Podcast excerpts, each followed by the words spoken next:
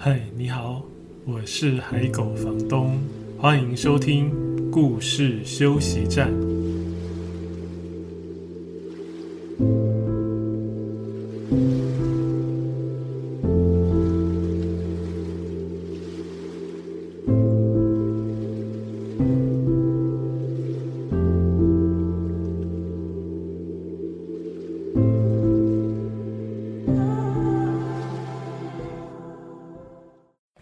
现在收听的是故事休息站 Podcast 节目的第四集。今天本来要谈的主题是呃韩国的绘本，因为上一次我们谈的是南韩的绘本手艺人白希娜，她在得了林格伦大奖之后，我介绍了她的作品。本来想说，呃，韩国还有好多很有意思的绘本作品，在这几年其实引进很多到台湾来，想跟各位介绍。不过呢，这两天发生了一件事情，我觉得特别有感觉，所以很想要先呃插播一下这样。所以今天会谈的主题是从粉红口罩事件谈谈绘本故事里的粉红关。呃，听这主题，各位知道是什么事件吗？如果你是在节目刚上架就收听的话，应该会知道。今天录制的时间是二零二零年的四月十三号。然后，因为我们在那个疫情之后，每天都会有记者会嘛。昨天有记者问说，口罩不能选颜色，有些小朋友他如果是男男孩子的话，他如果领到粉红色口罩，戴口罩会不会被别人嘲笑？我我不知道他是不是有确实的实力啦。我想现在这样的情况应该不多了，但是我相信一定还是会有，就是还是会有人认为。说粉红色就是女女孩子的颜色，女生的颜色，然后蓝色或是其他的颜色比较相对阳刚的颜色才是男孩子的颜色。所以今天，嗯，因为昨天有记者提出这样的问题嘛，其实这个并不是卫福部长的职责所在。呃，性平教育关于这些性别的刻板印象的教育，应该是。教育部跟老师啊、家长的职责，好，但总之呢，今天呃，在记者会上有一幕非常感人。今天在脸书上就看到好多人在传相关的报道跟照片，就是卫福部长陈时中先生呢，他就跟着所有防疫指挥的长官一字排开，然后都是男性，然后他们都戴上粉红色的口罩。用行动，而且是很温柔的行动，没有特别的说教，也没有指责，很明确的让所有在收看这个记者会转播的观众，不管是大人或者是小朋友，就可以知道说，其实口罩的颜色是没有性别之分的，色彩本来就不分性别啊，就是没有规定说男生一定要用什么颜色，然后女生一定用什么颜色，所以这种刻板印象到底是怎么开始的呢？我刚好有一本很喜欢的书，叫做《色彩的履历书》，然后我就把它拿出来去找了一下粉红色这一页。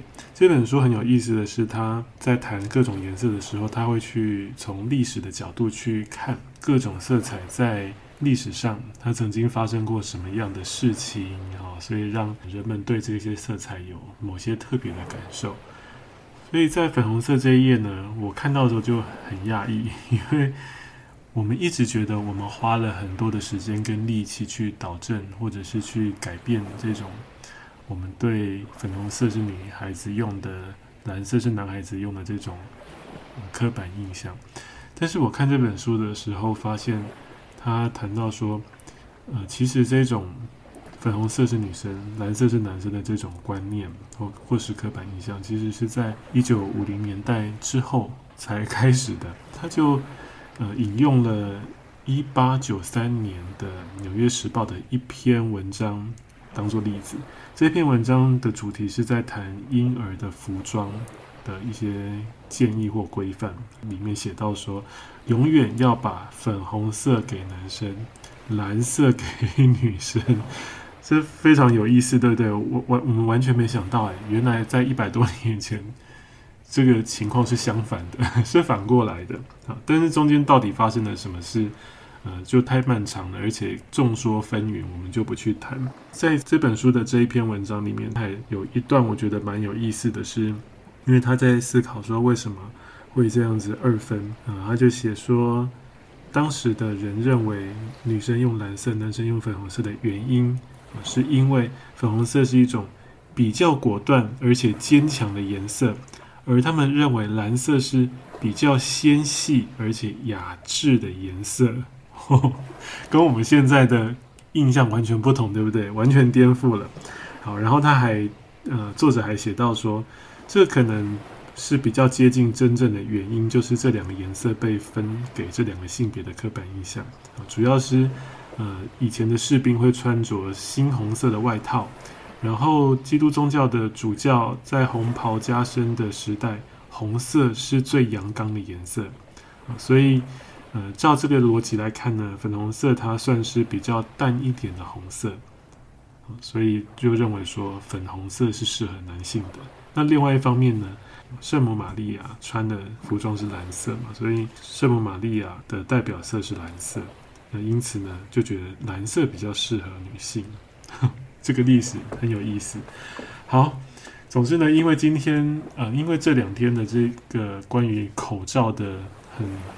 差题的讨论让很多人有感而发，所以我想要分享跟这个有关的绘本。在谈我今天想要主要要推荐给各位的书之前，我想要先讲两本，算是在性别刻板印象，尤其是针对男性的这个刻板印象的主题，可以说是祖师爷级的绘本。其中一本是威廉的洋娃娃，那这本书它最初出版是一九七二年。另外一本是奥利佛是个娘娘腔，这本书最初的出版是在一九七九年，所以这两本其实都超过四十年了，对不对？两本在谈多元性别气质很经典的、很重要的绘本，它持续在书架上放了将近半个世纪，这有什么特别的意义吗？大概可以从正反两方来看嘛。比如说，呃，我们也可以觉得这是一个好消息，就是。经过这么多年，这样的书它都不会绝版，所以表示读者还是一样重视而且守护多元的观点。可是相反的来看呢，它透露一个讯息，就是，呃，我们距离那一个我们期待的可以接纳多元而且彼此理解的那样的世界，其实还有好大一段的距离，对不对？所以这样的绘本。他经过了快要半个世纪，还必须坚守岗位在书架上，然后让这样子的观念可以播种在更多的孩子的心里，到现在都还没有办法功成身退。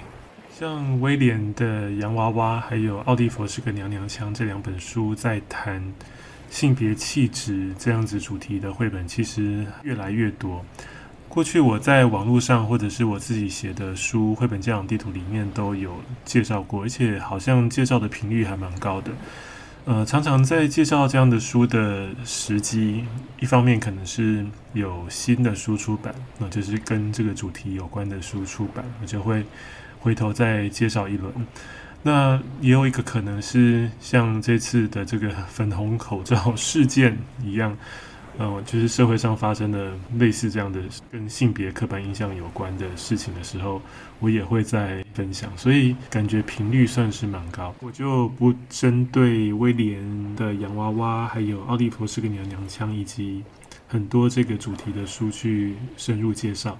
我想要介绍两本，那我在脸书上也有放这两本书，一本是才刚刚出版有中文版的《凯文公主》啊，这个是从法国来的绘本。它在法国最初出版是二零一八年，所以也是很新的书。另外一本是奥利维《再见梦幻公主》，这个是美国的作品。然后奥利维这个小猪有一系列的绘本作品，那《再见梦幻公主》是其中的一本。我今天会想讲这两本，主要是这两本它没有特别聚焦在性别气质这个主题上，那它当然也会谈性别有关的。主题，可是它的方向是性别刻板印象。呃，针对这次的口罩事件，我会选这两本书的原因，一个是凯文公主，你 看封面，它就真的很粉红嘛。故事里面其实它没有特别琢磨在粉红色上面，而是凯文这个男孩子啊，他在学校的成果发表会上，大家都要呃做像化妆舞会这样的装扮，或者像万圣节这样的装扮。然后他想要扮的是公主啊，那公主的服装，一般人其实公主的服装不局限在粉红色，对不对？可是大部分的人想到公主，或是现在的人想到公主，就会想到粉红色的蓬蓬裙、粉红色的大礼服。所以这整本书呢，也充满了粉红色，而且这本书印的真的非常漂亮。它的粉红色是用特别的油墨去印的，所以粉红色在这本书的图画上面看起来是很亮的。这本书里面的黄色也非常的明亮，所以感觉这本书不只有粉红色用的特别油墨，应该黄色也有吧。所以整本书看起来真的是很光彩夺目，就是。啊，你一打开就会眼睛亮起来，然后可以感觉到那个色彩真的很活泼，跟故事的这种俏皮的感觉相呼应。对，我今天想要推荐的这两本书，也没有任何一点悲情的感觉。故事里面的主角不会因为他违反了一般的人对于性别的认知啊的行为而受到一些委屈。当然，他们有遭遇一些他们自己觉得过不去的地方，但是都蛮好笑的。好，我们先来看《凯文公主》这本书。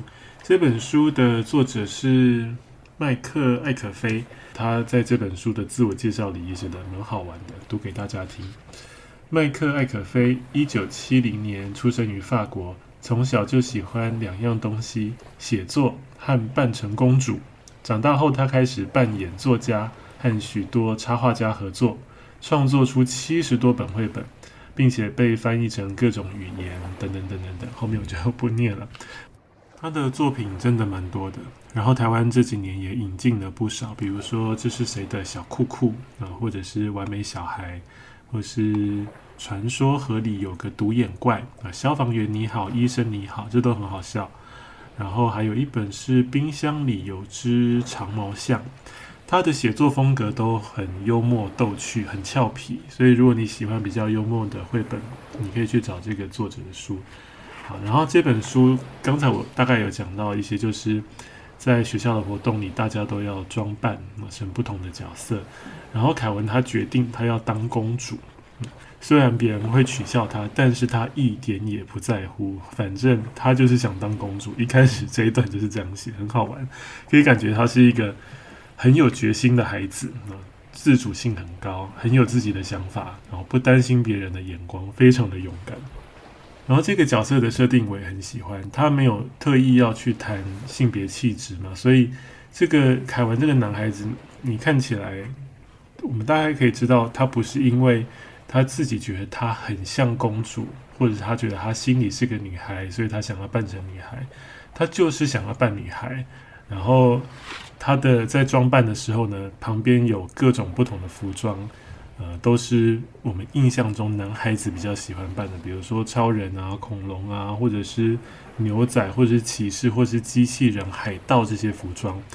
我们可以知道，不可能家里买了这么多服装，等着孩子在活动的时候可以扮演嘛，所以这都是他前几年办过的嘛。我们可以知道说，凯文这个小孩，他其实没有。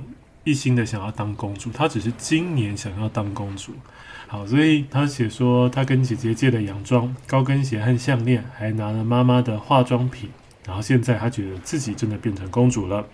她不觉得这样装扮有什么问题。哦，她说，人们乔装打扮不就是为了不被认出来吗？不然装扮还有什么意思？所以她真的打扮得很彻底哦，她还有化妆。然后她。走出去的时候，跟后面那个看起来像是他姐姐吧，还是同学？总之跟另外一个女生说，而且谁说只有女生可以当公主啊？本来就是啊！如果班上的女生想当牛仔或是骑士，别人会说他们什么吗？他们想扮成什么就可以扮成什么。对啊，在这方面好像对男孩子比较多不公平，对不对？大家对男孩子的呃角色的期待好像。比较具体也比较窄，好像就只有那些。总之，凯文到了学校，然后因为他已经扮成公主了嘛，而且他觉得自己真的就像是一个如假包换的公主，然后他开始烦恼了，因为他想说，诶，如果是公主的话，一定要身边要有一个骑士，对不对？就好像骑士身边一定要有一位公主，不然就很逊啊。可是他的烦恼就是。学校所有装扮成骑士的男生，没有一个人想要跟他牵手，就是扮成一对骑士跟公主。那些男生为什么不跟他牵手？因为他们觉得说，不，凯文扮公主，这是一种传染病。要是碰到凯文的话，他们自己就会变成公主。然后凯文心里想说，哼，真是一群胆小鬼。这个其实把孩子，或者是呃我们的社社会里面，有时候对于这种刻板印象的偏见或歧视有写出来，对不对？可是这个凯文的心理真的是非常的强壮，他不会受伤，他只觉得他们真的是一群胆小鬼，一群笨蛋。然后他后来遇到另外一个同学，这个同学是个女生，她装扮成一只恐龙，可是她看起来真的很不像恐龙，看起来很像一只袜子哦，所以。凯文看到这个同学的时候，他就说：“诶，你为什么要扮成一只袜子啊？”那个女生说：“才不是袜子，也是恐龙。”然后后面呢，作者在谈这个女生的服装的这一段话，我觉得也很有意思，就是他不着痕迹的把性别的刻板印象又稍微扭转了一点。这一段是这样写的：这个女孩叫克柔伊，克柔伊的爸爸替她做了这套恐龙装，看来她对做衣服没有什么天分。不过他煮的菜好吃极了，他做过很美味的蔬菜饭哦。我讲说，呃，这一段不着痕迹的去谈性别刻板印象，这一段就是谈那个这个小女生的爸爸嘛。一般我们想到爸爸、父亲，就是他可能不会煮饭、不会做衣服这些，我们比较印象中是家事类的事情。啊，确实这个爸爸也没有什么做衣服的天分，所以 把他的女儿。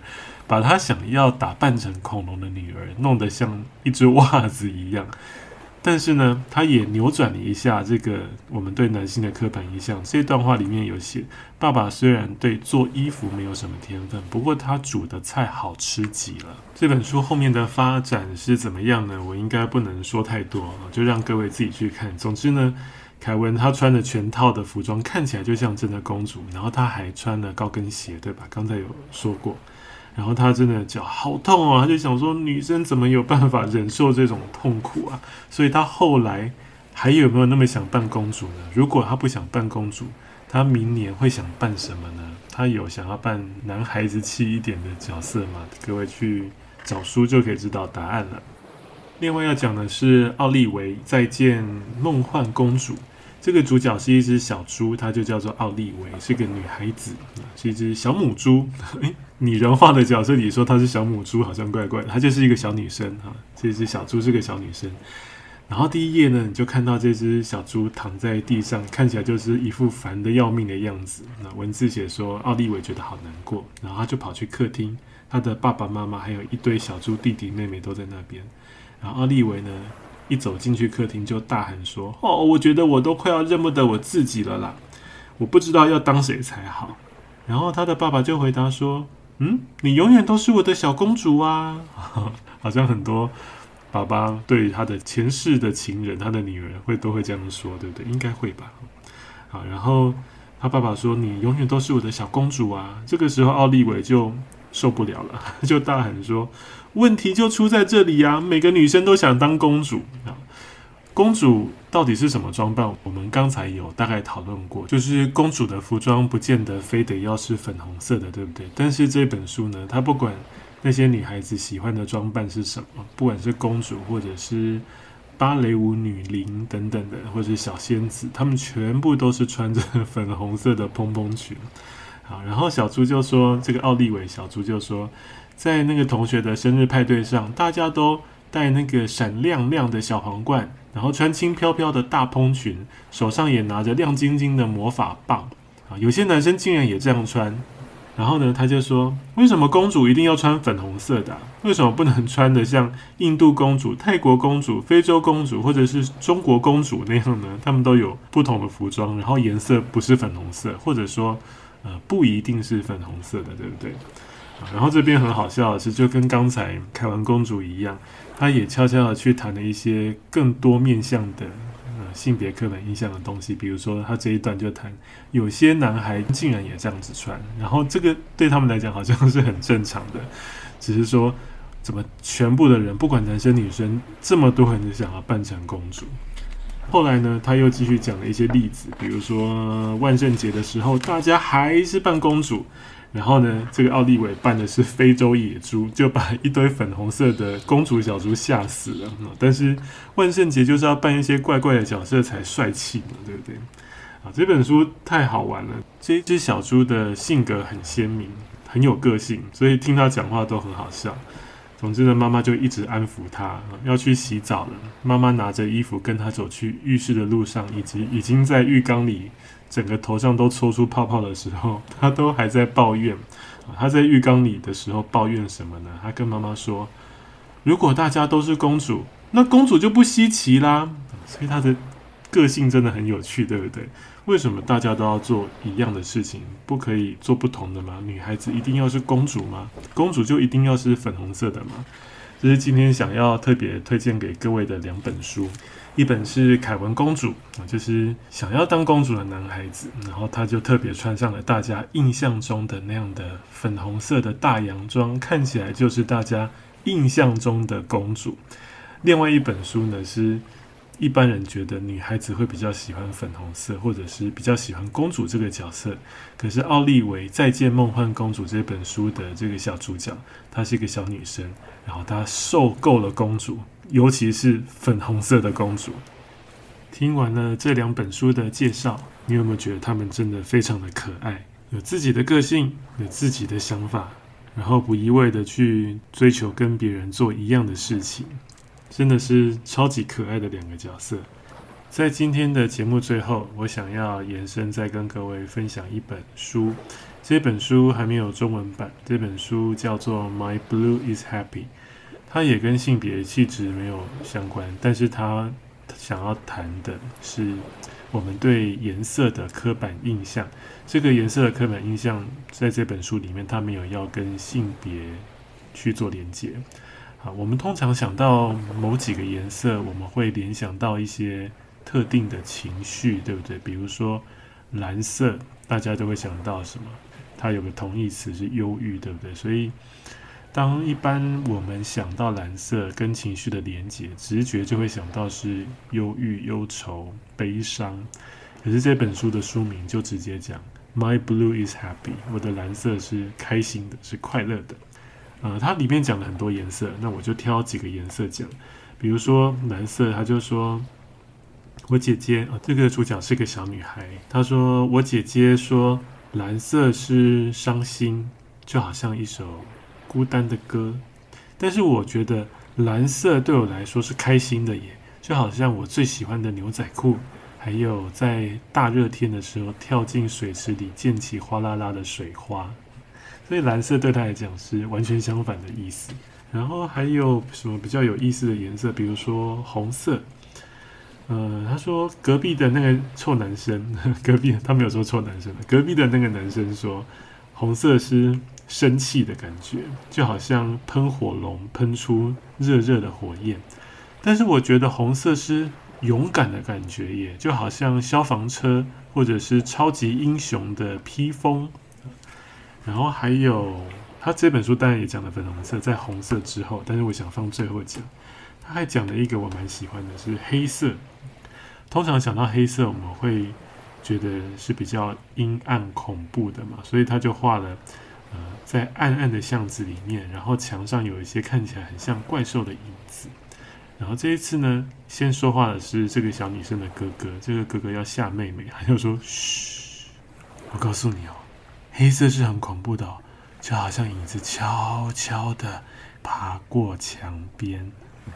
结果呢，这个小女孩才没有被吓到呢。她想说：“但是我觉得黑色对我来讲，感觉很平静诶，很舒服诶，就好像我躺在那个啊平静的湖面上，或者是就好像星星之间的那一个广阔的太空，都是黑色的，所以。”黑色对他来讲不是恐怖的颜色，黑色对他来讲是很平静的感觉。然后粉红色呢，我们回头来看粉红色，他跟他的好朋友们一起在上芭蕾舞课，所以大家都穿着全身粉红色的芭蕾舞衣，还有蓬蓬的粉红色的芭蕾舞裙。然后他的最好的朋友就说：“粉红色是我的最爱的颜色哦。”他说：“因为粉红色很漂亮哦，就好像芭蕾舞的蓬蓬裙。”但是这个小女孩她说：“但是我觉得粉红色很讨厌诶。她讨厌粉红色的原因是什么？跟刚才的奥利维小猪不一样，不是因为所有的女孩子都喜欢粉红色，而是她觉得说粉红色就好像那个虫子或蚊子咬你的时候，你的手上就会冒出一个小小的肿包，那很痒诶。他觉得粉红色很讨厌。还有另外一个原因，他说还有粉红色就好像。”那个粘在你脚下的泡泡糖，踩到泡泡糖的时候很烦吧？就是粘在你的脚底，弄都弄不掉。呃，粉红色的泡泡糖，我好久没有吃泡泡糖了。各位有在吃吗？我有印象的粉红色的泡泡糖，加了很多粉红色素的泡泡糖，已经是好久好久以前吃的飞雷口香糖哎，现在还有吗？嗯，好，这是这一本。跟各位延伸推荐的书《My Blue is Happy》，然后这本书的最后呢，他讲了一个很有意思的一句话，他说：“我觉得颜色就是你自己怎么看它，就会有什么感觉。所以每一个人对于色彩的感觉不同啊，不会说某一个色彩就一定是男孩子的，或者一定是女孩子的。比如说这一次的粉红口罩的这个小小的事情引发的一些讨论。”今天做这一集节目，我其实没有刻意要为粉红色辩护。我不是因为我特别喜欢粉红色，所以要在节目中介绍这样的书来为粉红色辩护。老实说，我个人没有喜欢粉红色，我甚至有点 讨厌太多的粉红色。呃，应该更精准的来讲了，就是粉红色它有很多的色阶啊，它有很多不同。样子的粉红色不是只有一种粉红色嘛？某几种粉红色我觉得还不错，还蛮喜欢。但是如果是太艳丽的粉红色，我会觉得有一点刺眼。所以我不是因为我特别喜欢粉红色，所以去辩护它。那为什么我要特别去谈呢？